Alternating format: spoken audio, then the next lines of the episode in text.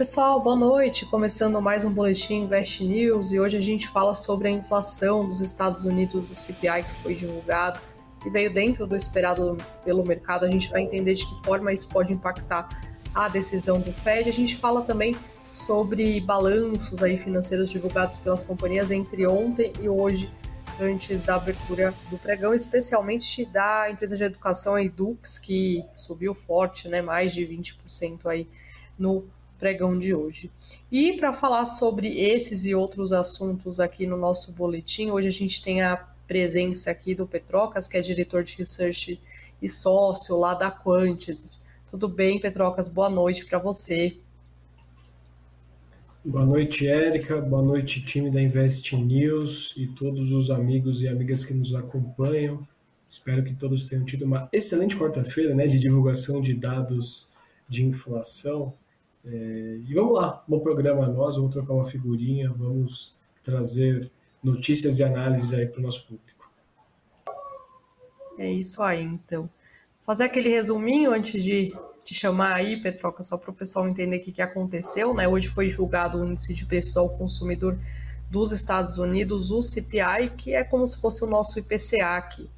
E o indicador subiu 0,4% em abril, depois de uma alta de 0,1% em março, segundo o departamento é, do país né, que, que atua com essas, é, é, com essas estatísticas. O avanço ficou dentro do aguardado pelo consenso. Quando a gente olha nos 12 meses até abril, o índice teve alta de 4,9%. E aí, lembrando né, que isso está bem distante aí da meta do Fed que é de 2% aí ao ano de inflação. O indicador acabou trazendo um pouco de alívio para os mercados, né? O Ibovespa e alguns índices, especialmente é, lá dos Estados Unidos, o S&P 500 e Nasdaq, acabaram terminando de em alta. Ibovespa subiu aqui, né? Acabou não subindo tanto por conta da Vale, 0,31%, Nasdaq subiu 1,04% e S&P 500 também 0,45% de alta. E aí, é, na verdade, essa notícia né, acabou gerando uma expectativa de que o Banco Central dos Estados Unidos seja um pouco mais brando na reunião, né, na próxima reunião ali que vai acontecer em junho, sobre os rumos da taxa básica de juros do país. E aí vale lembrar que na semana passada, quando a gente teve Copom também, né, Selic aqui no Brasil, o Fed elevou a taxa básica de lá em 25 pontos base. Agora a taxa básica de juros nos Estados Unidos está entre 5 e 5,25% ao ano, e na ocasião o Fed sinalizou que pode inclusive interromper sua sequência de alta de juros. É, o fato é que esse número de hoje de inflação foi positivo, né? principalmente o núcleo da inflação, que exclui aqueles é, aqueles produtos que são é, que variam muito de preço, né? Por exemplo, alimentos e energias também e energia também vem dentro do esperado. Registraram alta aí de 0,4%. Bom, Petrópolis, acho que passando a palavra aí para você, queria saber, né? O Fed já tinha sinalizado que talvez não fizesse mais é, elevações aí não aumentasse mais a taxa de juros por lá, mas essa notícia ela pode ser um fator a mais aí, digamos, para que o Fed pelo menos mantenha a taxa de juros na próxima reunião, na sua avaliação? Pois é, parece que sim. Na semana passada, inclusive, no, foi a famosa super quarta, né? Foi o dia que teve a última decisão com o aumento de 0,25 é, no programa daquele dia, né, ou seja, com as informações disponíveis até aquele momento, eu acreditava que poderia vir mais 0,25 num curto horizonte de tempo, uma vez que a, o Fed se dizia muito vigilante em relação ao comportamento da inflação e avaliaria os impactos né, das questões em relação à liquidez e solidez financeira dos bancos americanos. Isso foi uma fala do Jerome Powell. Agora, vindo um dado de inflação absolutamente dentro do controle, como divulgado hoje no CPI 9h30 da manhã, já começam uh, meio que ser um consenso de pausas né, uh, de aumentos de juros nas próximas reuniões, especialmente a próxima que será em junho. Então, um dado interessante é que tem um monitoramento da CME Group que diz que já tem 99,6% de consenso de mercado de que realmente na próxima reunião do Fed a ser realizada em junho não haverá aumento, ou seja, manutenção do atual patamar, o que faz bastante sentido, desde que, naturalmente, não aconteça nada no meio do caminho. Então, por hora, parece que esse movimento de elevação das taxas de juros lá fora tende a dar uma estagnada e, naturalmente, a autoridade monetária vai continuar monitorando uh, novos dados, novos acontecimentos para repensar. Né? Isso aqui é um organismo vivo, a economia naturalmente depende de dados, com o dado de hoje, muito possivelmente na próxima reunião, manutenção, então, do atual patamar de juros. É, Petrova, você até uma pergunta do John aqui que eu vou, uma pergunta também que eu, que eu me fiz agora há pouco, né? Que até que ponto os juros americanos podem ajudar a bolsa brasileira, na sua opinião? Queria se você puder, por favor, responder isso para a gente. Perfeitamente. Uh, o Banco Central americano ele tem dois mandatos: manter poder de compra da moeda, ou seja, controle da inflação, e também é, ter, é, oferecer condições para o mercado de pleno emprego ou um emprego minimamente satisfatório, diferente da autoridade monetária aqui do Brasil. Por que, que eu estou dizendo isso? Porque hoje, tanto o Fed quanto o Banco Central brasileiro uh, está tendo que lidar com uma situação um tanto quanto difícil pelo seguinte: eu preciso controlar a inflação muito que foi gerada muito por conta dos resultados de estímulos fiscais e monetários pós-pandemia, pós-guerra Rússia-Ucrânia, né? então muito dinheiro injetado, isso levou, elevou as inflações, ou seja, não era uma inflação transitória, ficou provado, e por outro lado fala assim, não, espera aí, se eu subir muito juros, vai vir recessão, vai vir desemprego, desaceleração da economia, uh, e também nós não queremos isso.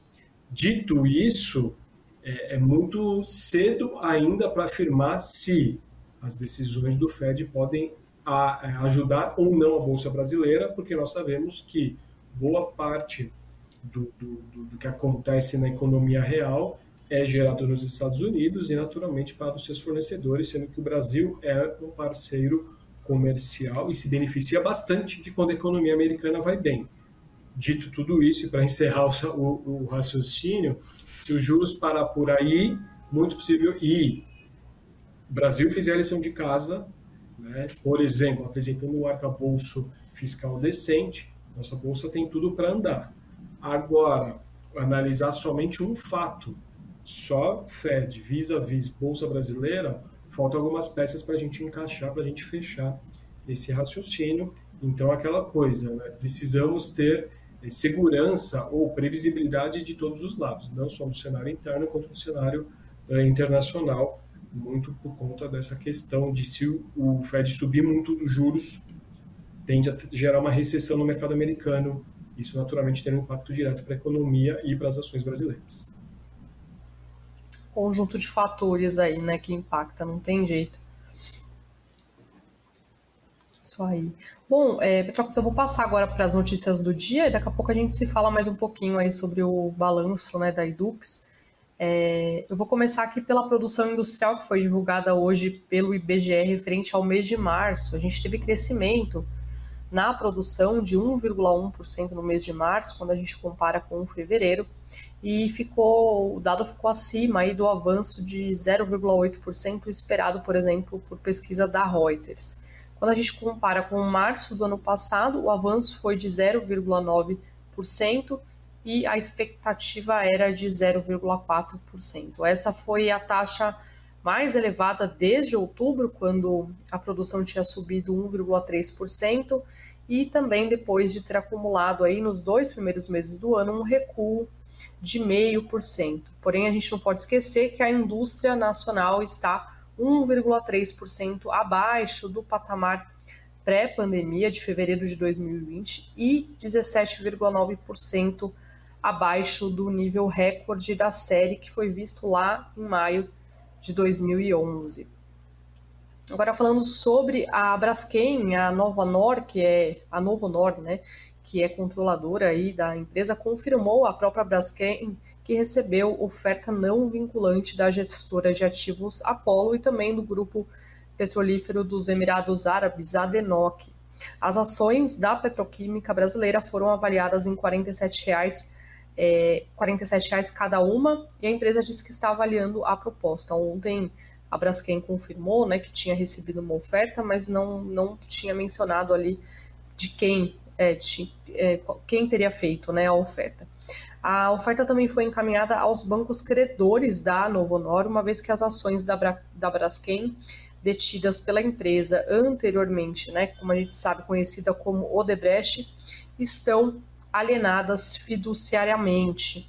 A Novonor afirmou para a Braskem que não há qualquer decisão, mesmo que preliminar, tomada ao a respeito aí da, dessa oferta. Agora falando sobre balanços, o grande destaque aí do dia do Ibovespa, da Bolsa, né, como um todo, foi a empresa de educação Edux, que acabou terminando o pregão em alta de 23%. A empresa teve lucro líquido de 149,5 milhões no primeiro trimestre de 2023. Isso representa uma alta de 96,6% quando a gente compara com o mesmo trimestre do ano passado. O EBITDA ajustado foi de 484 milhões, uma alta de 21% em relação ao primeiro trimestre do ano passado, e a receita líquida também avançou 10,1% é, para aí 1,3 bilhão de reais. O lucro líquido ajustado também subiu 62,3%, chegou aí a quase 156 milhões de reais. O, a empresa de educação lá também acabou divulgando projeções preliminares do EBITDA para o segundo trimestre de 2023. A expectativa é de um avanço de até 19,8% do EBITDA ajustado. A expectativa é alca alcançar um patamar entre 371 milhões de reais, é, um patamar entre 371 milhões e 404 milhões de reais para um para o período, né, isso representa aí um avanço, então, de 19,8% quando a gente compara com os 337 milhões que a empresa reportou lá no segundo trimestre de 2022. A empresa também estima uma queda de 8,53% do capex no ano de 2023. O Petrocas, agora passando um pouquinho para você nessa análise, a empresa de educação, né, que apanhou tanto aí, principalmente na pandemia, né, será que a gente vê uma retomada aí? E na, na sua opinião, se a gente pode dizer que é uma retomada do setor, também o que, que você achou do balanço, né? Quais são os pontos aí positivos que você acha que dá para a gente poder listar aqui? Maravilha, balanço é, muito bem recebido pelo mercado, né, refletido na alta das ações, mas com bastante fundamento, né, realmente subiu lucro, subiu receita, subiu margem, redução de capex, ou seja, a empresa uh, teve um dispêndio de capital investido em plataforma no passado, está colhendo os frutos agora. E, uh, inclusive, a, a primeira frase que consta aqui no release de resultados é a seguinte, abre aspas, melhorias na confiança e no poder de compra das classes C e D provocam ganhos intensos e imediatos nos resultados da Educ, fecha aspas. Essa é a primeira frase que consta no release, ou seja, dizendo é, muito possivelmente de que o pior realmente ficou para trás. Chama atenção bastante porque a Edux ela, a Edux ela tem basicamente três unidades de negócio, né? uma que ela chama de premium, uma que ela chama de digital, que é o ensino à distância, e uma que é o ensino presencial. Ela apresentou um crescimento de receita nos três uh, nas três unidades de negócio, e a que é mais lucrativa, que é justamente onde ela tem ganho de escala, que é o ensino à distância, que ela chama de unidade de negócio digital, apresentou 40% de, 41% de alta no EBITDA vis-à-vis o mesmo período do ano anterior, ou seja, a empresa realmente começa a colher os frutos do que ela plantou nessa de investimentos nessa unidade de negócio as perspectivas são positivas porque nós sabemos que o ensino superior de baixo ticket no país ele, ele tem uma excelente demanda, né? não tem como, muita gente procura graduação aqui no nosso país, naturalmente por ser um país onde classe C e D predominam, esse nome Edux é muito bem posicionado para atender e receber esse público. Então, uh, na, absolutamente nada que desabone aí o, o balanço da empresa, divulgando, olhando para o retrovisor, né, que é o primeiro TRI 2023, excelentes números com boas perspectivas para o futuro. Então, realmente, uh, dá a entender que essa queda aí de Duke, né, se a gente pegar o preço pré-pandemia por fundo dos seis reais, agora dá quase 90% de queda. A ação apanhou bastante. Então, no meu entendimento, tem aí uma boa perspectiva a médio e longo prazo aí para se a empresa continuar entregando esses excelentes resultados, de que a ação possa apresentar, continuar apresentando esse excelente desempenho aí uh, para os próximos meses. Ótimo, muito obrigada, viu, Petropes, pela análise aí. É, bom, eu vou continuar aqui falando de outros balanços, né, que foram muitos, aí a gente separou mais alguns para a gente entender o que aconteceu, principalmente com o papel é, dessas empresas. Agora, falando da Melios, a empresa de cashback, né, que reportou lucro líquido recorrente de 7,6 milhões no primeiro trimestre. É, com isso, a empresa acabou revertendo o prejuízo de 6,4 milhões reportado aí no mesmo período do ano passado. Quando a gente olha o critério consolidado, a Melios registrou prejuízo líquido de 11,9 milhões, uma piora em relação aos 17 milhões negativos, né, também negativos aí registrados é, nos três primeiros meses de 2022. O EBITDA recorrente ficou negativo em 1,5 milhão, é, 1 milhão e meio, né, aliás, de reais, uma melhora de 91% quando comparado ao mesmo período do ano passado. Quando a gente olha a receita líquida total, ela atingiu 98,7 milhões, um aumento de 10% é, em relação aos 90 milhões é, reportados aí um ano antes pela empresa. A ação da Melius acabou subindo hoje, a segunda maior alta aí é, do pregão.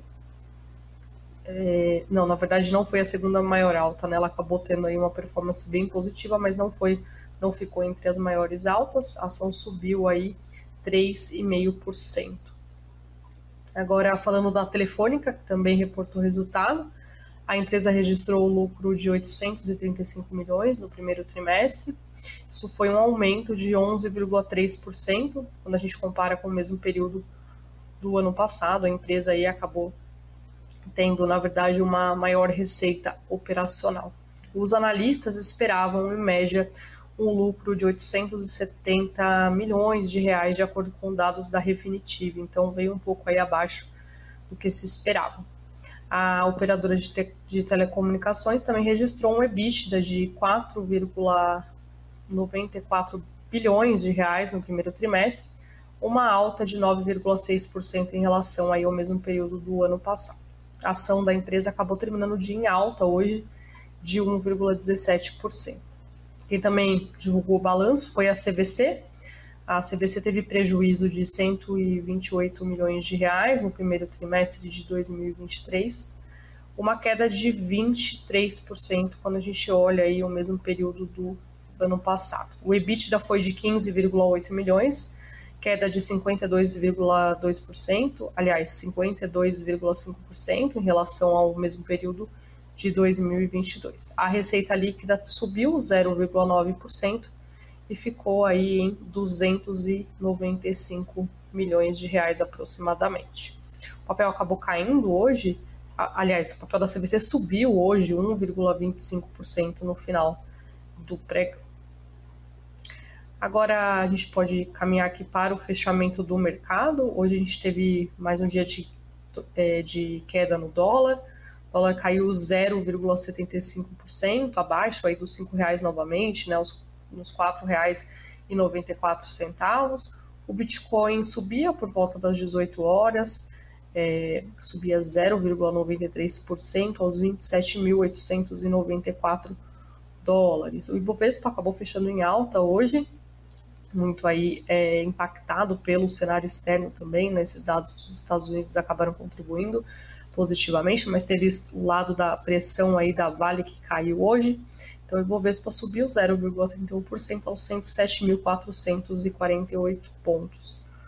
Entre os principais destaques, quando a gente olha o Ibovespa, a Edux subiu 23,8%, a Cogna também, né, do mesmo setor aí de educação, avançou 6,98% e a empresa de construção, a empresa a construtora MRV subiu 6,54%.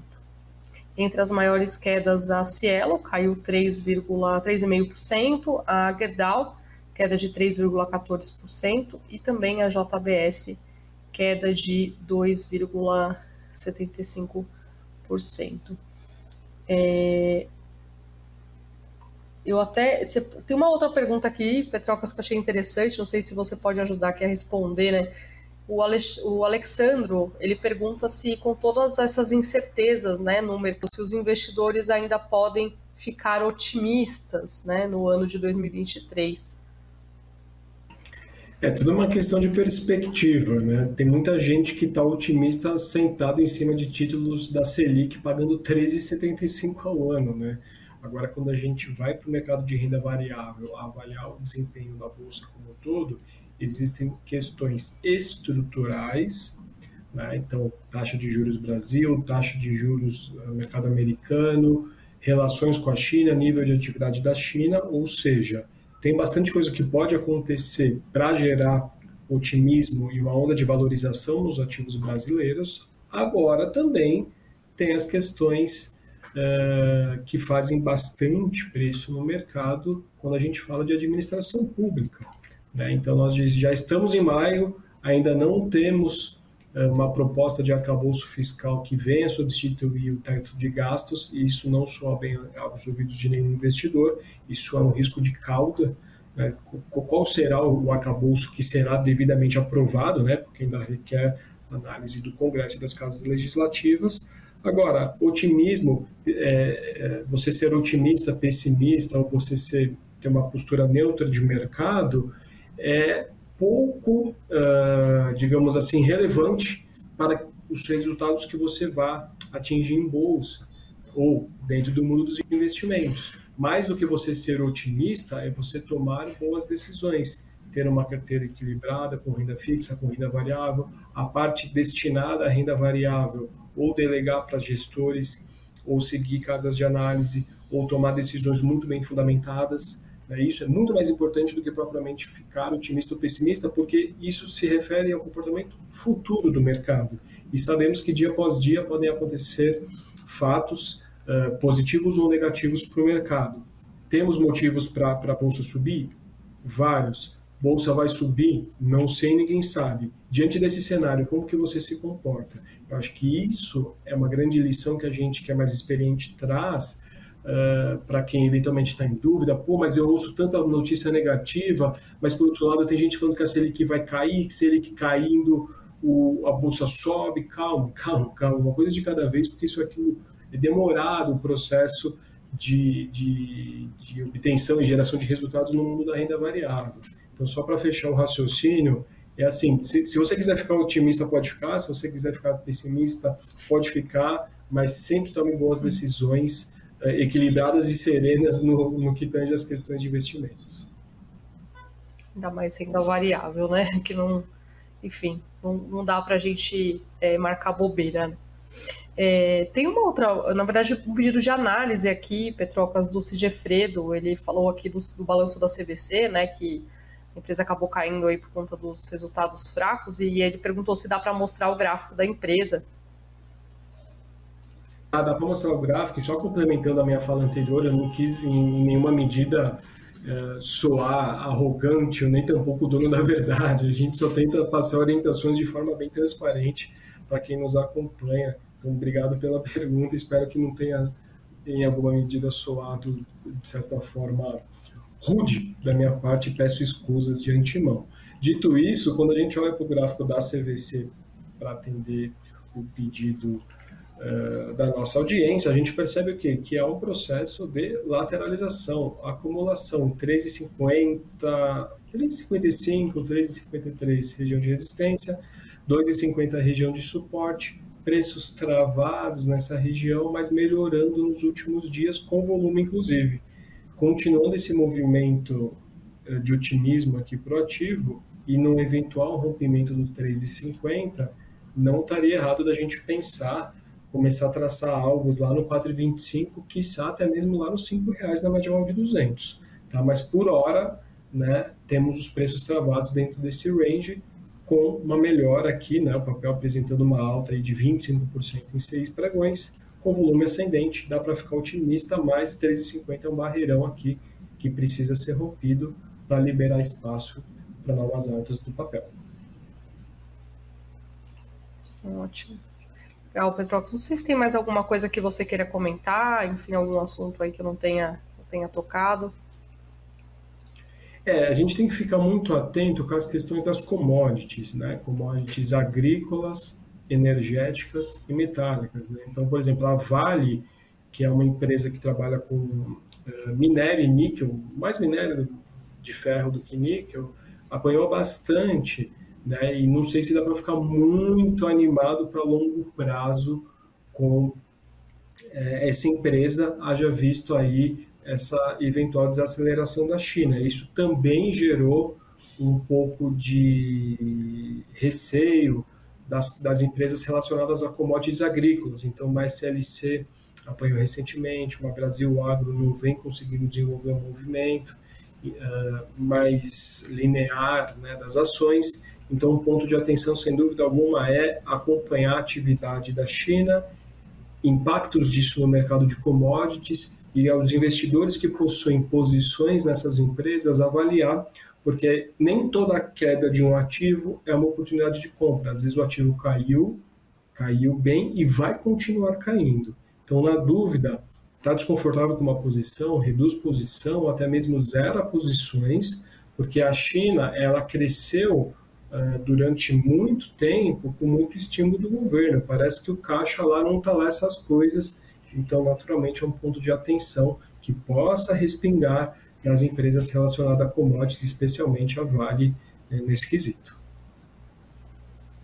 Legal, Petrocas. Tem até a, a, pergunta do Guilherme aqui, que eu que ele falou da Brasil Agro, né, as ações da Brasil Agro, que foi uma das que você mencionou, né, se elas vão seguir pressionadas e quais as expectativas para o agro de forma geral. A questão do fertilizante é, ainda afeta, né? Então a gente pode, de uma, de uma forma geral, acho que essa resposta que você deu falando do, da atenção aí, né, para o segmento de commodities de uma maneira geral, também vale, valeria para Brasil Agro? Sem dúvida alguma. É, a questão de fertilizante subiu muito quando foi anunciada a guerra, né, porque a Rússia uh, é um grande fornecedor de, de, de defensivos para o mundo. O pessoal falou, e agora, vou poder comprar da Rússia? A Rússia vai continuar vendendo? No fim, as coisas parecem que se normalizaram, mas o preço per si das commodities caíram muito. Né? A gente vê preço da soja preço do milho, que também são negociados em bolsa aqui no Brasil, caindo bastante, não só por conta de cenário internacional, mas por questões internas. Né? Uh, a soja estava num preço muito alto, vários produtores acreditaram que preço ia se manter, todo mundo produziu soja e falou, e cadê a demanda? Né? E isso naturalmente gerou um choque aí, então soja e milho caíram bem. E, essas empresas, como citei, Brasil Agro, é, SLC, é, São Martinho é diferente porque o preço do açúcar subiu bem nas bolsas internacionais, isso favorece a São Martinho, mas também é uma empresa do setor agro. As próprias ações da Kepler Weber, que fornecem silos para os produtores, caíram 40% da máxima recente. Então, é assim, é um momento de atenção. O Brasil é agro, é, muito do PIB vem de, de, desse business, é um, fornece para consumo próprio, exporta bastante, isso está mantido. Agora, o curto prazo ele é desafiador para essas empresas, então requer um pouquinho de cuidado, sem dúvida alguma. Maravilha, então, respondido aqui para o Guilherme. Petrocas, muito obrigada, viu, mais uma vez aí pela sua ajuda, pela sua participação. Obrigado a você, Érica, boa noite a todos e grande abraço. É isso aí, então, gente. Obrigada, viu, Petrocas? E agradecer aí a audiência, a participação de todo mundo aqui na nossa live. E é isso, bom descanso para todo mundo, bom resto de semana aí e até o próximo programa. Tchau, tchau.